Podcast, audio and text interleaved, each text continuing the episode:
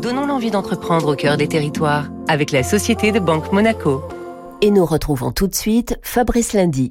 1603, l'année de naissance du domaine de Sannes au-dessus de Pertuis dans le Vaucluse. 1603, c'est aussi le cœur de gamme de sa cuvée qui se décline en trois couleurs, blanc, rouge, rosé.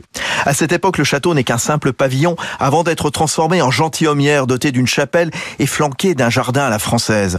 Aujourd'hui, les jardins sont toujours là dans ce domaine de 70 hectares recouvert de vignes, de 400 oliviers, de champs de lavande, de ruches, de chênes truffiers.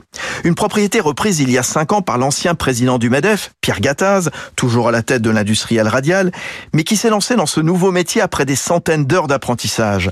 Des vignes ont été arrachées, d'autres ont été plantées. Le vignoble s'est converti en bio en trois ans. Du matériel de pointe est arrivé. Des chais tout neufs ont été installés. Du vin au cœur de l'appellation, Luberon, mais aussi de l'huile d'olive, du miel à 30 minutes d'Aix. Pierre Gattaz veut en faire une escale pour les amateurs de nos tourismes. C'est une région qui est très fréquentée par les touristes français et, internationaux d'Américains, d'Anglais qui viennent euh, dans le Luberon. C'est toujours intéressant de leur montrer une excellence française, euh, bah, une littérature, une musique, des musiciens, de faire travailler des artisans locaux, des artistes locaux. Et je crois que c'est ça que ce projet est global, parce qu'on essaye justement de d'avoir cette activité très territoriale qui peut participer au rayonnement quelque part de l'excellence française, de la culture française, de la France. Le programme cette année est riche en effet, au-delà des séminaires d'entreprise et des mariages, des concerts dans les vignes et des rencontres économiques et littéraires. C'était Territoire d'excellence sur Radio Classique.